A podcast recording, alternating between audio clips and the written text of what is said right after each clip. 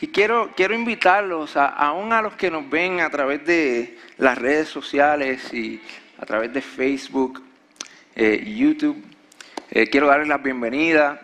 Y quiero invitarlos a que cada vez que se conecten o que vengan a este lugar, que no sean meramente espectadores, sino que sean participantes de lo que Dios está haciendo.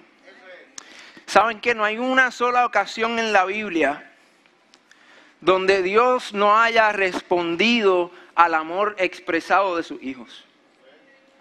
No hay una sola ocasión. Y yo creo que eso prevalece hasta el día de hoy. Cada vez que sus hijos expresan su amor por su padre, Dios siempre responde. Dios siempre responde. Así que quiero motivarlos, quiero retarlos. Nosotros le servimos a un Dios que no conoce barreras. Aún puedes estar tú ahora mismo en Estados Unidos o en Perú y allí Dios te puede encontrar. Su presencia no conoce barreras ni tiempo. Su presencia no conoce eh, las barreras de estas cuatro paredes en las que nos encontramos hoy. Y aunque nuestro deseo es que todo el mundo esté aquí en esta noche, sabemos que alrededor del mundo hay gente que se le hace imposible llegar, pero quiero que sepas que ahí donde estás, si estás dispuesto, si expresas, si le expresas tu amor a Dios, Él siempre te va a responder. Él siempre está disponible para sus hijos. Eh, yo sé que se acaban de sentar, pero vamos a ponernos de pie un momento y vamos a pedirle a Dios que que hable a nuestras vidas en esta noche. Eh, y, antes de, orar, quisiera que me hicieran un favor. ¿Cuántos de ustedes tienen su celular en esta noche? Muchos de ustedes quizás tienen su Biblia. Déjenme ver el celular. En unos minutos va a sonar bien duro porque la gobernadora va a empezar a, a tirar unos mensajitos bien chéveres. Así que les voy a pedir que por favor lo pongan en silencio. Y segundo, si tienes redes sociales, comparte este video con alguien. Dios quiere hablar no solo a tu vida, sino también a la vida de mucha gente que está hoy conectada por las redes. Así que eh, levanta tu mano derecha donde está y, y vamos a pedirle a Dios que nos hable. Dios mío, tenemos sed de tu presencia y hambre de tu palabra. Eres tú el único que puede saciarnos, Señor. Por eso tus hijos en esta noche se presentan ante ti y te pedimos que hables a nuestras vidas.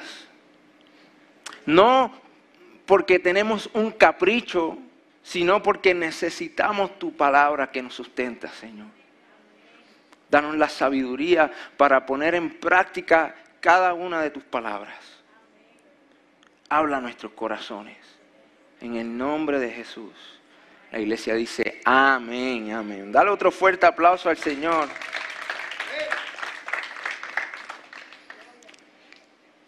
En esta noche quisiera hablarles de algo aparentemente fundamental, aparentemente básico, pero que creo que es importante que recordemos hoy. El Señor quiere recordarnos eh, estas cosas, porque el mundo necesita hoy más que nunca creyentes que sean trascendentales. No creyentes de la boca para afuera, sino creyentes que, cuyos frutos demuestren que son creyentes, que son discípulos, que son hijos. Tenemos una responsabilidad grande de representar a nuestro Padre aquí en la tierra. El mundo tiene su mirada en la iglesia sea para bien o para mal. Y está en nosotros el reflejar el amor de Cristo de la manera en la que tenemos que hacerlo. Hoy quiero hablarles de cuatro fundamentos de un creyente trascendental. Son cuatro cosas que si hoy tú te consideras creyente, si te consideras discípulo de Dios, si te consideras cristiano, estas son, estos son cuatro principios que si no creemos firmemente en ellos, se nos va a ser imposible demostrar el fruto de lo que es ser hijos de Dios. Y el primero es un principio que desde pequeñitos los que estamos en la iglesia lo llevamos escuchando, y es que Dios es bueno. Dios es bueno. Salmo 100, capítulo 5, es uno de los cientos de versículos bíblicos que hablan de la bondad y de la fidelidad de Dios. Pero dice, el Señor es bueno, diga conmigo, bueno. Y su misericordia es eterna. Su verdad permanece para siempre. Hoy, uno de los argumentos más eh, efectivos para su causa, estoy hablando argumentos de los ateos y, de los agnósticos, gente que no cree que existe un Dios o que piensa que, o sea, que no sabe, no están seguros si existe un Dios o no. Uno de los argumentos más fuertes de ellos es el siguiente, si Dios es tan bueno, ¿por qué hay tantas tragedias en el mundo? Si Dios es un Dios bueno, como dice la Biblia, ¿por qué Dios no detuvo al asesino de mi hija, de mi hijo? Si Dios es tan bueno, ¿por qué no detuvo el accidente de mi papá? Si Dios es tan bueno, ¿por qué Dios permitió que me sucediera X o Y cosa en mi niñez? Y es un argumento que muchos, es una pregunta que mucha gente cristiana aún hoy se está haciendo. Y la realidad es que se nos hace difícil confiar de que Dios es bueno en medio de los momentos difíciles, porque nosotros no tenemos el espectro completo de lo que Dios está haciendo tras bastidores. Solo vemos limitadamente. Solo vemos lo que tenemos frente a nosotros y detrás de nosotros. Pero el futuro y el espectro completo de lo que Dios está haciendo en el mundo y en la historia de la humanidad es imposible para nosotros ver eso. Entonces, si Dios es tan bueno, ¿por qué no detiene cuando la gente hace las cosas malas?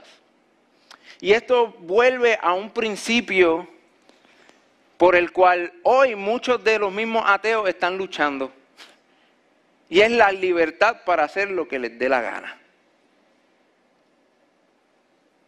La libertad para hacer lo que nos dé la gana todo lo que nosotros, cada decisión que tomemos va a tener consecuencias. Pero realmente, hoy, usted puede tomar la decisión que usted quiera. Claro, va a tener que atenerse a las consecuencias de su decisión.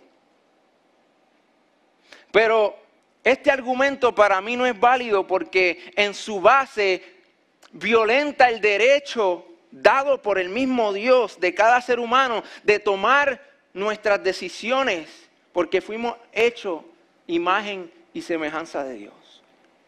Y porque Él no creó robots. Porque si no hubiera decisión entre el bien y el mal, sería imposible para nosotros la decisión de amar. Si estuviéramos ya programados como robots para amar a Dios y amarnos los unos a los otros y eliminamos esta decisión del amor, el amor no existiría. El amor no existiría. Si Dios fuera a privarle a cada ser humano del derecho más básico que todos tenemos en la vida, de decidir hacia dónde nos dirigimos, si amamos a Dios o le damos la espalda, porque todo se resume en esas dos decisiones. Cada decisión que usted toma termina en este principio. O estás amando a Dios con todo tu corazón, o le estás dando la espalda y estás tomando, o sea, estás tomando la decisión que tú quieres tomar por encima de lo que Dios piensa, por encima de lo que Dios dice. Porque si todo el mundo viviera de esta manera, amando a Dios sobre todas las cosas y amando a su prójimo como a sí mismo, el mundo sería muy diferente. ¿Estamos de acuerdo? Pero si Dios interviene en el derecho más básico que Él nos ha dado, nos cohíbe del el privilegio de conocer lo que es el verdadero amor. Nos cohíbe del privilegio de decidir amar a Dios, aun cuando es difícil, aun cuando no entendemos, y de obtener los resultados y los beneficios de eso. Y quizás tú me dices, no, pero eh, Onis, no, es solo las decisiones que la gente toma, porque también hay terremotos, y hay maremotos, y hay huracanes, y hay eh, tantos desastres naturales. Pues déjeme decirle que no siempre fue así. De hecho, en, en Romanos 8, capítulo 20, dice, porque la creación fue sometida a la vanidad, a vanidad no por su propia voluntad, sino por causa de aquel que la sometió, en la esperanza de que la creación misma será también liberada de la esclavitud, de la corrupción a la libertad de la gloria de los hijos de Dios. Eso somos nosotros. Pues sabemos que la creación entera aún gime y sufre dolores de parto hasta ahora. O sea, lo que nosotros vivimos, la misma creación gime no solo por el regreso de nuestro Señor y la manifestación de los hijos de Dios en la tierra, pero gime por el pecado y la corrupción que el mismo ser humano ha traído a esta tierra. La maldición que ha caído sobre nuestra tierra por culpa de nosotros los seres humanos y de la decisión que tomamos de darle la espalda a aquel que nos dio la vida. ¿Cuántos saben que si tú sacas algo del propósito para el cual fue creado, eventualmente se va a dañar? Si yo tomo un bolígrafo y lo meto en un sacapunta eléctrico, el sacapunta se va a dañar porque no fue diseñado para sacarle punta a los bolígrafos, sino para los lápices. Y esto es lo mismo que está sucediendo en nuestro mundo. El ser humano ha destruido el mundo, no, no, solo físicamente, pero espiritualmente también. El mundo sufre la maldición del pecado de los seres humanos. Y por eso hoy, después de meter la pata, le echamos la culpa a Dios. pues Dios no es bueno, Dios no es bueno porque Él es un Dios que juzga. Cuando Dios todo lo hizo bueno y fue el hombre quien trajo la maldición al mundo. Y déjeme decirle, Dios juzga, es verdad, pero Dios siempre juzga lo que nos hace daño. Dios nunca juzga algo por meramente juzgarlo. Dios siempre juzga lo que nos hace daño.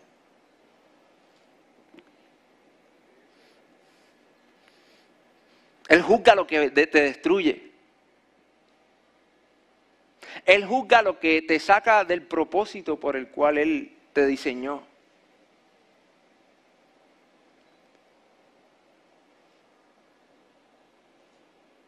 Pero qué bendición que también nos dio la salida. Que aunque todos hemos pecado, aunque todos en algún momento les dimos la espalda a nuestro Dios, fue tan bueno que el versículo más famoso de la Biblia dice Juan, en Juan 3:16 que de tal manera amó Dios al mundo que dio a su Hijo unigénito para que todo aquel que en Él crea no se pierda, mas tenga vida eterna. O sea, por encima, Él sabía, desde el principio que nos creó, sabía que Él tenía que darnos una decisión. Porque Él quería que nosotros lo amáramos, no porque estábamos obligados sino porque decidimos amarlo como Él ha decidido amarnos a nosotros. Y sin esa decisión hubiera sido imposible.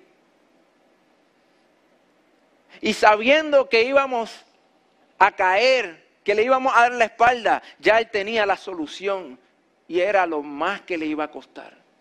Y no le importó y aún así nos creó. Sabiendo el sacrificio que iba a tener que hacer pensó en ti y dijo, yo quiero que Elvin, Elvin viva. Yo quiero que, que Gerardo viva. Yo quiero que Edwin viva. Y que tenga la oportunidad de experimentar mi amor. Aún si tengo que sufrir por eso?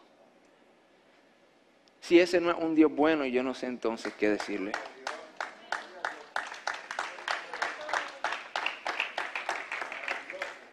Así que este primer fundamento, si, somos creyentes, tenemos que creer esto con todo el corazón. Aún en los momentos difíciles, sabemos que Dios es bueno y que todo obra para bien para aquellos que amamos al Señor y que hemos sido escogidos en su gloria.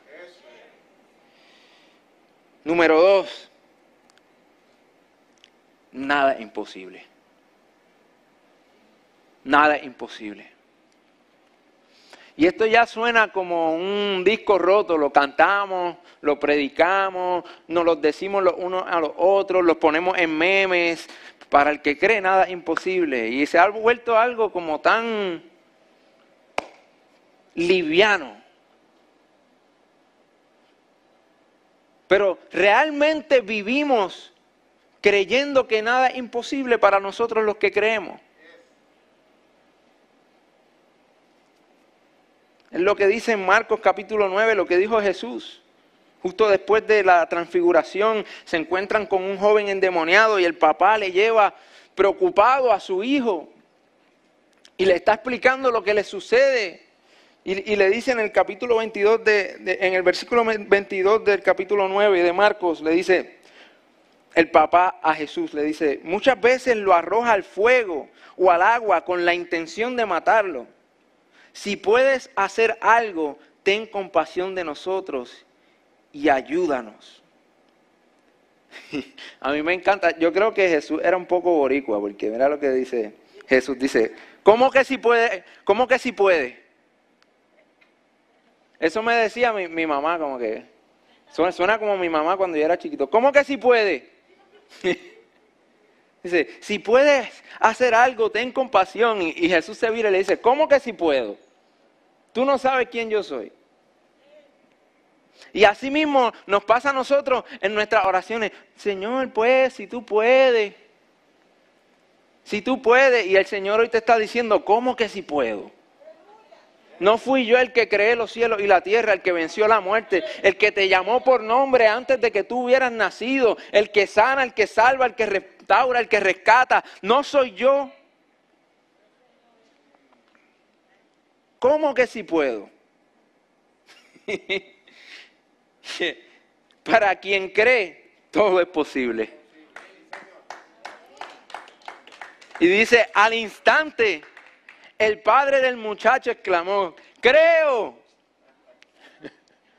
Yo no estoy seguro si creía, porque después dijo, ayúdame en mi incredulidad. Pero por lo menos tuvo ese granito de mostaza en su fe dijo, creo, creo, perdón. Claro que sí. Y el resto de la historia, pues obviamente Jesús sanó, eh, eh, reprendió al demonio y salió fuera del muchacho. Nada imposible para los que creen. Y no es que creamos en nosotros mismos, es que creemos en aquel que vive en nosotros. Es que creemos que en su nombre, cuando le pedimos a Dios, en el nombre de Jesús, no hay nada imposible. Y que en su perfecta voluntad, Él concede cada una de nuestras peticiones en su perfecto tiempo. Porque Romanos 8:28 no fuera necesario si todas las oraciones fueran contestadas inmediatamente. ¿Para qué decirnos que todo obra para bien? Mientras esperamos, claro, mientras esperamos necesitamos esa palabra. Y es que muchas veces el Señor nos hace esperar para construir en nosotros un carácter que se parezca más al de Él. Y yo quiero tener mucho cuidado con la frase, hágase tu voluntad. Porque es se cae de la mata que todos los que somos hijos de Dios queremos que se haga la voluntad de nuestro Padre, pero la realidad es que esto se ha convertido en una muletilla de que por si acaso Dios no sana a la persona que yo estoy orando, pues, pero Señor, hágase tu voluntad, porque realmente no creemos que Dios lo va a sanar, porque realmente no creemos que Dios lo va a hacer. Yo quiero que Dios haga su voluntad en mi vida, pero también quiero orar con la convicción de que Él puede sanar, de que Él puede libertar, de que hay algo que sucede en el ambiente espiritual y aún en el ambiente físico cuando los hijos de Dios oran. La única vez que Jesús dijo, hágase su voluntad, fue en el Padre nuestro, enseñándonos a nosotros a orar, y en el Getsemaní. En ningún momento cuando él oró por alguien por sanidad dijo, Señor, pero hágase tu voluntad. Ningún momento. Ahora, yo no estoy diciendo que a veces este, que nunca es la voluntad de Dios que alguien no, no se sane. Hay, hay procesos, como dije, pero como hijos de Dios, nuestro trabajo es creer y actuar y declarar y esperar en el Dios que todo lo puede. Su voluntad va a ser hecha. Y déjeme decirle algo, no hay nada que usted pueda decir para evitar que Dios haga su voluntad. por más que ore, por más que declare, por más que lo que sea, Él va a hacer su voluntad. Pero cuando sus hijos creen y oran sabiendo que no hay nada imposible para los que creen y viven conectados en intimidad con su Padre y, llegamos a este punto que, que decimos como Jesús, yo no hago nada que no vea a mi Padre hacer. Cuando oramos, lo hacemos desde una perspectiva diferente.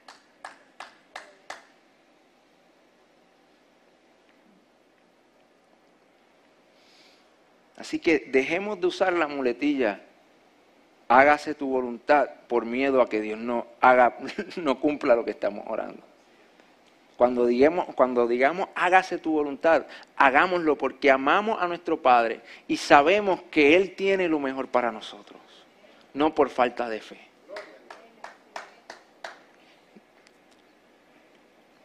Número uno, diga conmigo, Dios es bueno. Número dos, diga, nada es imposible. Y número tres, Jesús ya pagó el precio. Jesús ya pagó el precio. Todo lo que tú y yo necesitamos para caminar en el llamado que Él nos ha hecho ya fue pagado en la cruz. Todo lo que tú necesitas ya lo pagó en la cruz. Y no hay nada que tú y yo podamos hacer para ganarnos el favor y la gracia de nuestro Dios. No hay nada que podamos hacer para ganarnos el perdón porque es imposible. Por eso es que vino Cristo a pagar por nuestro perdón, a pagar por nuestra salvación, a pagar por nuestra redención, a pagar por todo lo que necesitábamos que había sido aguantado por el pecado al él vencer el pecado y la muerte, nos hizo herederos y coherederos. ¿Y acaso hay un hijo de Dios que le haga falta algo? Que realmente le haga falta algo. No estoy hablando de capricho. A mí me encanta, eh, en una ocasión Jesús eh, estaba con los discípulos y los discípulos le, decían, este, Señor, come, no has comido. Y él le dijo, yo tengo un pan que tú no sabes lo que es. yo tengo un pan que ustedes no conocen, una comida que ustedes no conocen. Y los discípulos se preguntaron, ¿habrá comido este en Wendy o en McDonald's de camino? Y él se viró y les dijo, hacer la voluntad de mi Padre es mi alimento. Todo lo que necesitamos está en hacer la voluntad de nuestro Padre. Jesús ya pagó el precio para que podamos caminar en su voluntad. Por eso hoy nuestra lucha no es para la victoria, sino desde la victoria. Es diferente cuando tú estás luchando por tu victoria de cuando tú luchas desde el equipo ganador.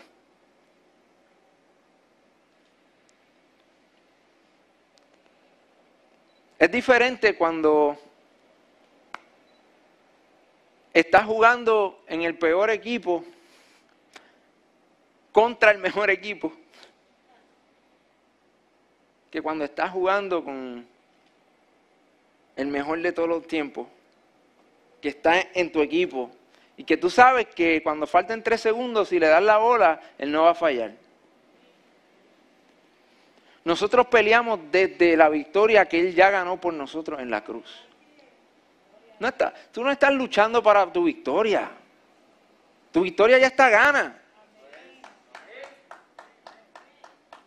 Tu victoria ya fue gana en la cruz.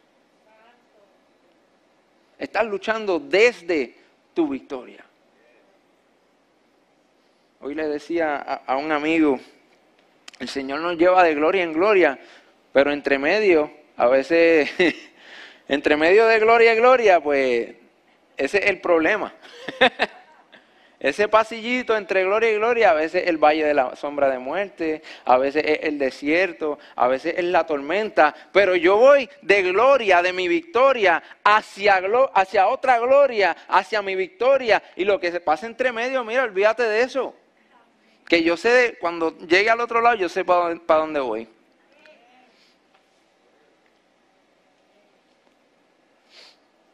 Muy diferente cuando uno lucha, cuando uno juega sabiendo que vamos a ganar. Es muy diferente. Así que diga conmigo, Jesús ya pagó el precio.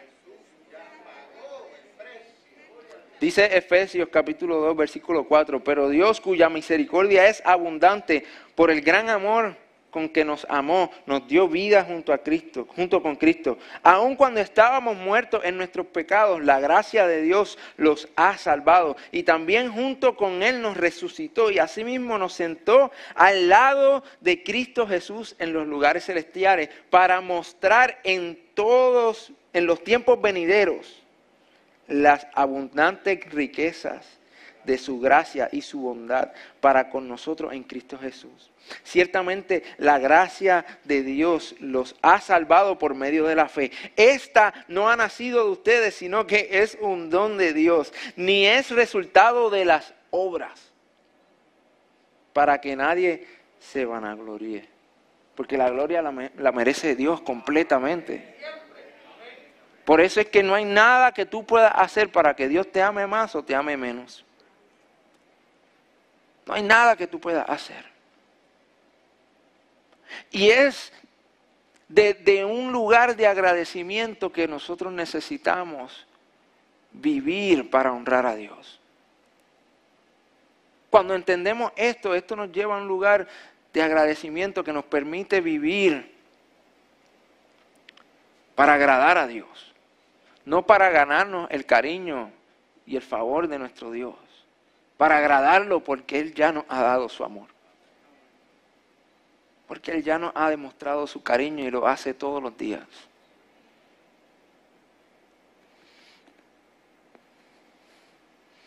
Una vez el pecado fue vencido, obtuvimos nuestra acceso a nuestra herencia en Dios, según Romanos 8:17. ¿Habrá algo más que necesitemos fuera de su riqueza en gloria?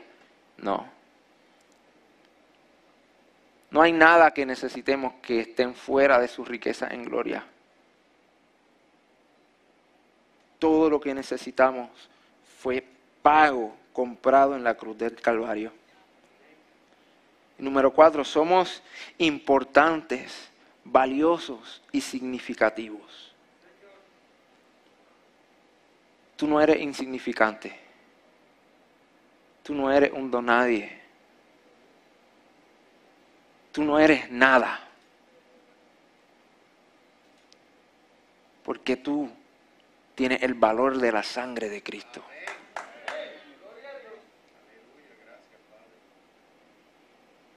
Primera de Corintios 6:20 habla de que Él nos compró al precio de su sangre.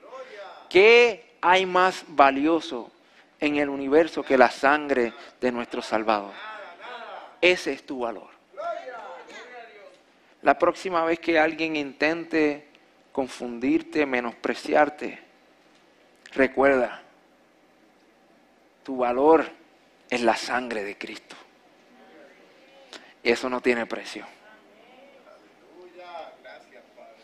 Además que eres valioso, importante y significativo porque dentro de ti, dentro de ti vive el Espíritu Santo.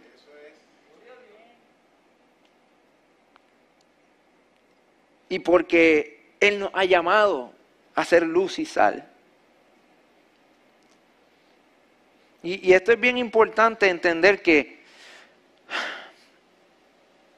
la grandeza de nuestra importancia, de nuestro significado, de, nuestro valor, no se trata de nosotros. Sin Dios nosotros no valemos nada.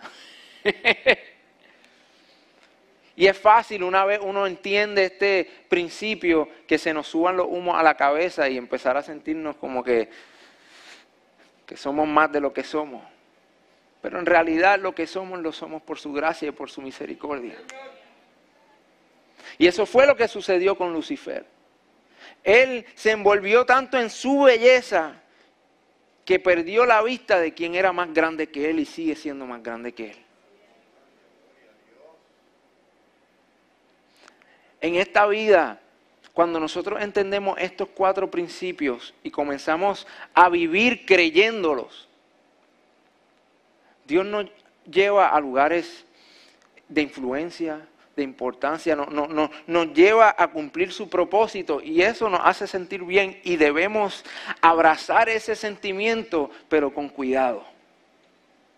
Porque nunca debemos cometer el mismo error que cometió Lucifer, que nos envolvemos tanto en nuestra grandeza que se nos olvida que lo que tenemos y lo que somos es porque él es, eh, eh, por el que es más grande que nosotros.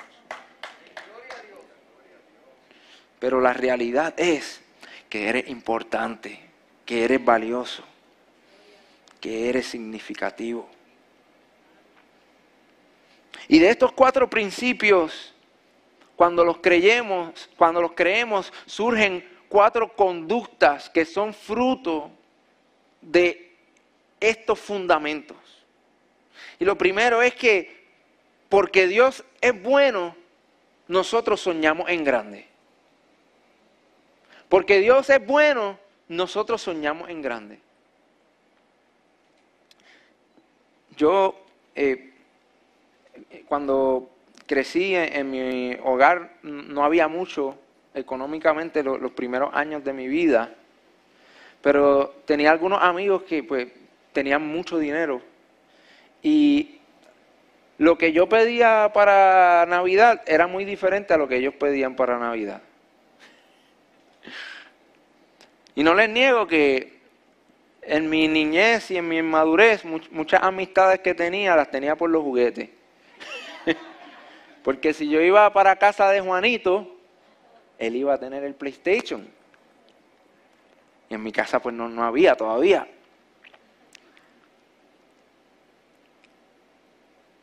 Nosotros necesitamos entender que e, el Dios que es dueño del oro y de la plata, que, es dueño de todo lo que existe, y que es un Padre bueno, Él quiere bendecirnos. Y a veces nos limitamos porque no creemos que Él es bueno y no creemos que nos quiere bendecir y limitamos nuestros sueños, limitamos nuestras metas, sueños que Él mismo ha puesto en nuestros corazones porque no creemos que Dios es bueno. Realmente no creemos que Él es bueno. Y la bondad de Dios debe ser la que establece los parámetros de nuestro sueño. Y estoy aquí para decirle que la bondad de Dios es infinita. ¿Qué parámetros le has puesto a tus sueños? Los huérfanos sueñan con sobrevivir. Los hijos sueñan con destino. Por mucho tiempo muchos de nosotros hemos vivido como huérfanos, soñando con sobrevivir, soñando en cómo voy a pagar la casa el mes que viene, soñando con, con que tengamos lo suficiente para sobrevivir, con que, bueno, pues tener mis cositas o tener mi, mi, este, mi trabajito y no soñamos con el destino que Dios tiene para nosotros, porque no nos creemos hijos. Y no estoy hablando meramente de cosas materiales, mis hermanos. Hay muchos de, nosotros que Dios nos ha llamado a un camino que muchas veces es posible que, que padezcamos, como Pablo y como muchos apóstoles. Pero el destino de ellos marcó la historia para siempre. Estoy hablando de soñar en grande porque le servimos a un Dios bueno y porque por amor a Él podemos hacer una diferencia en esta tierra.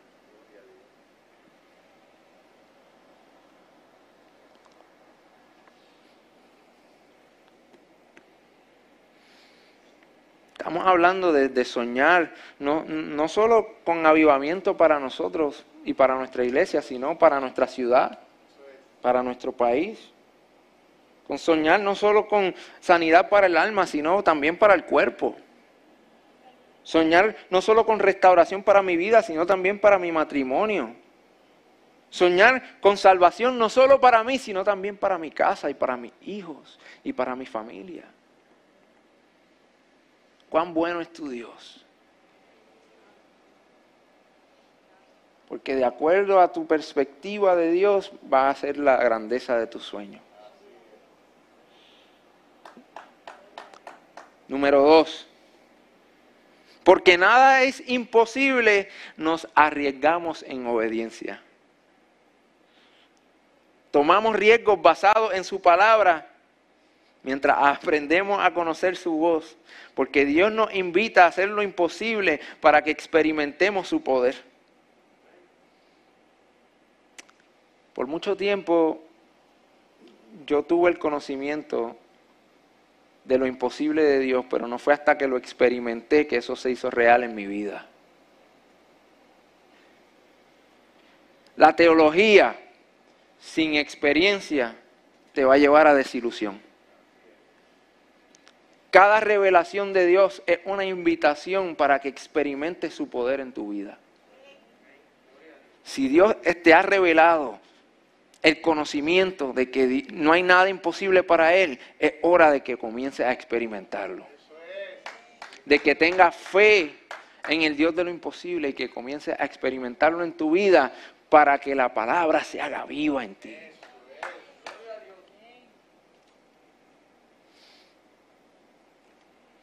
Muchas veces has sentido orar por alguien y lo sé porque me ha pasado a mí, para que Dios lo sane y te has cohibido por miedo de que no pase. Otras veces Dios te ha dado una palabra para alguien, un compañero de trabajo, un familiar. Y a veces nos revela cosas que, que ni siquiera nosotros no sabemos, ni, sabemos cómo, cómo, Dios nos está dando esta información, porque quiere hablar a la vida de alguien, pero te quiere usar a ti. Te quiere usar a ti y te cohibes porque no crees que Dios es el Dios de lo imposible.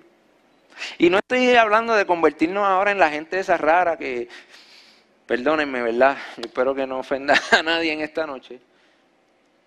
Pero si yo estoy en el mall y me encuentro con alguien y Dios me da una palabra para esa persona, no voy a empezar a hablar en lenguas en medio del mall y a decirle, así te dice Jehová. Porque posiblemente esa persona no conoce a Dios.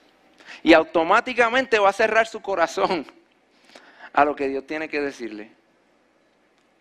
Y además, mientras conozco, aprendo a conocer la voz de Dios, quizás lo mejor es preguntarle, oye, discúlpame, yo sentí preguntarte, ¿a ti te, te duele la pierna? Oye, sí, ¿puedo orar por ti? No hay nada raro con eso.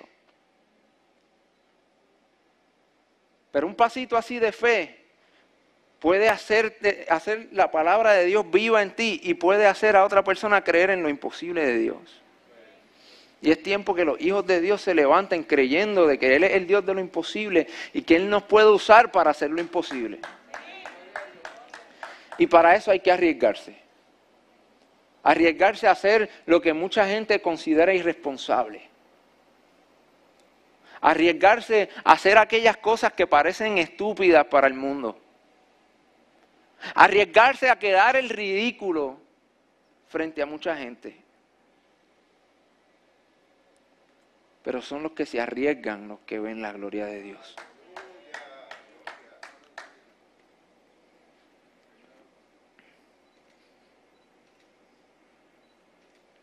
Porque Él pagó el precio, número tres.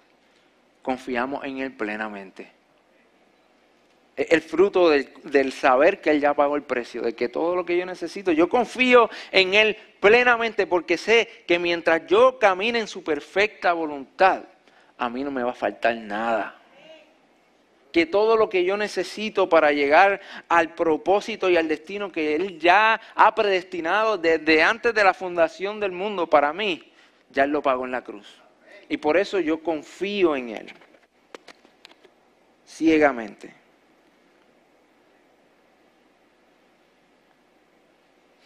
Saben, eh, hace unos años tuve una experiencia un poco jocosa ahora es graciosa, en ese momento no era tan graciosa.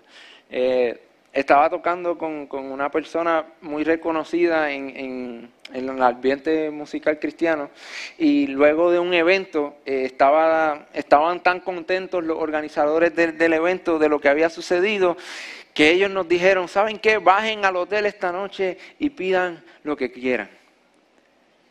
Y les doy un consejo, mi hermano, no me digan eso a mí. Si de verdad no tienen el dinero para vaquearlo, no me digan eso a mí, mucho menos a mi esposa. Porque ese día éramos cuatro y el bill salió como, bueno, no, no voy a decir ni en cuánto salió, pero eh, me dijeron, lo que tú quieras, compra. Y yo dije, gloria a Dios. Y estábamos en un hotel en San Juan quedándonos ese día. Y la comida en los hoteles en San Juan es barata, usted sabe. Eh, sarcasmo, el sarcasmo del pastor. Eh, la realidad es que uno pide muy diferente en los restaurantes cuando te van a pagar. Cuando lo tienes que pagar tú, ¿qué pasa? Yo veo lo que cuesta cada plato. Yo veo cuánto va a ser el total. Pero cuando ya está pago, a mí no me importa lo que cueste. Y como hijos necesitamos empezar a vivir como que nuestro plato ya está pago. No mirando lo que cueste porque ya eso lo pagó Él en la cruz. Ahora nos toca a nosotros sentarnos y disfrutar del banquete sin preocuparnos por la cuenta. Nuestra confianza en Dios proviene de lo que Él ya hizo en la cruz. Y la realidad es que nosotros somos como los que llevan la pizza en delivery. Nosotros somos como los que entregamos la comida, delivery boys, ¿verdad? Eh, lo que ya Dios tiene para la gente, ahora somos nosotros los que lo llevamos. Por eso Él es el que merece la gloria, no nosotros. Somos simplemente, we're just delivery boys de lo que ya Él pagó. Y número cuatro, porque somos importantes, valiosos y significativos, servimos con, con amor. El que cree que es importante por quien Dios lo ha hecho, el que cree que es valioso y significativo, sirve con amor. Sirve con amor. Me encanta este versículo que quiero leer ya para terminar.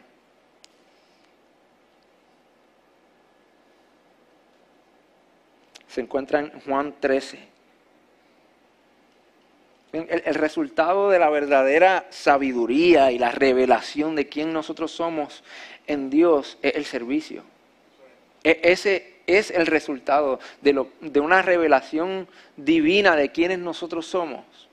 Es el servicio. Y fue precisamente lo que hizo Jesús. En Juan capítulo 13, versículo 1, dice, antes de la celebración de la Pascua, Jesús sabía que había llegado su momento para dejar este mundo y regresar a su Padre. había amado a sus discípulos durante el ministerio que realizó en la tierra. Y ahora los amó hasta el fin. Era la hora de cenar y el diablo ya había incitado a Judas, hijo de Simón Iscariote, para que traicionara a Jesús. Jesús sabía que el Padre le había dado toda autoridad sobre todas las cosas y que había venido de Dios y regresaría a Dios. Así que se levantó de la mesa, se quitó el manto, se ató una toalla a la cintura y echó agua a un recipiente. Y quiero hacer una pausa aquí porque esta es la revelación que Cristo tuvo, que Jesús tuvo como, como hombre, siendo Dios, pero siendo hombre también. Tuvo esta revelación de que ya Dios le había dado toda autoridad sobre todas las cosas y lo que hizo justo después de esta revelación fue echarse una toalla en la mano y servir. Qué ejemplo para nosotros los hijos de Dios, que no le llegamos ni a los talones a nuestro maestro. Que ante el más mínimo, la más mínima pizca de, de, grandeza que veamos en nosotros, nuestra reacción debe ser la misma siempre, servir. Servir. Servirle a Dios y servirnos los unos a los otros. Y continúa eh, eh, el versículo hablando de cómo Jesús le, le, lavó los pies a, los discípulos.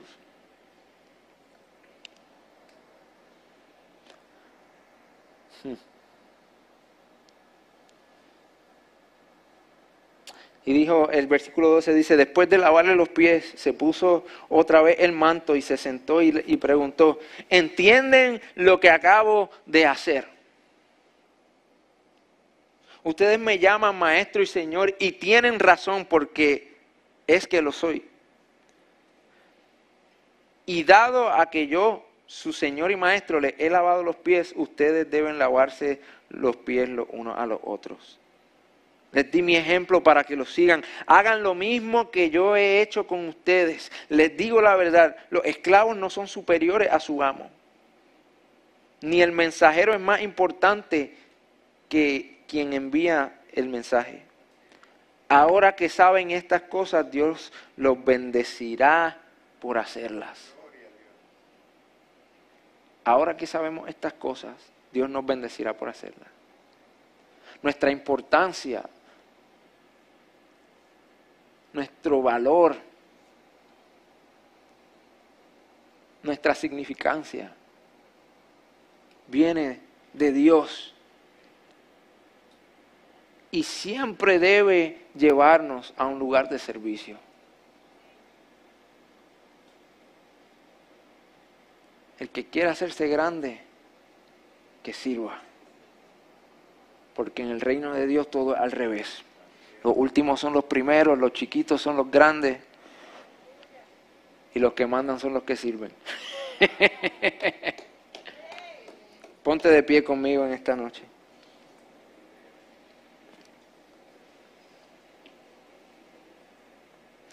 Cuando entiendes quién eres en Dios y tu importancia en el reino, sirves lleno de gratitud y consciente de tu deber. Padre, en esta noche te pedimos, Dios mío, que nos ayudes a vivir en el conocimiento y en la fe de que tú eres un Dios bueno, de que no hay nada imposible para los que creen, de que Cristo pagó el precio de todo lo que necesito en la cruz y de que por ti soy importante, soy valioso, soy significativo. Que los frutos de estos fundamentos sean evidentes, no solo en mi casa, no solo en mi iglesia, sino en esta ciudad, en nuestro país. Padre, sé que nos estás llamando a un estándar más alto de lo que significa ser cristiano realmente. Y por eso te decimos, enos aquí, Señor. Enos aquí, papá. Ayúdanos a amarte. Ayúdanos a entregarnos por completo, Señor. Que el mundo vea en nosotros la grandeza de tu amor. Y que podamos experimentar lo que ya conocemos teológicamente, Señor. Que podamos experimentar tu amor, tu poder, tu gloria. Porque es tu poder el que cambia la vida, Espíritu Santo. En el nombre de Jesús. Amén. Si en esta noche alguien que nos acompaña, ya sea presencialmente o a través de los medios de comunicaciones, hoy te das cuenta de que tu vida es vanidad. La vida fuera de Dios es vana. Pero en Dios hay un propósito grande para tu vida. Ábrele tu corazón hoy. Si ese eres tú, yo quiero que tú hagas esta oración conmigo. No importa donde quiera que estés, en tu carro, en tu casa, en donde sea que estés, cierra los ojos, a menos que estés guiando. Y repite, repite esta oración conmigo. Dile, Señor Jesús, te abro mi corazón. Entra en mi vida. Perdona mis pecados te declaro mi Salvador. Transfórmame de adentro hacia afuera. Y ayúdame a ser un reflejo de tu amor al mundo. En el nombre de Jesús. Amén. Amén.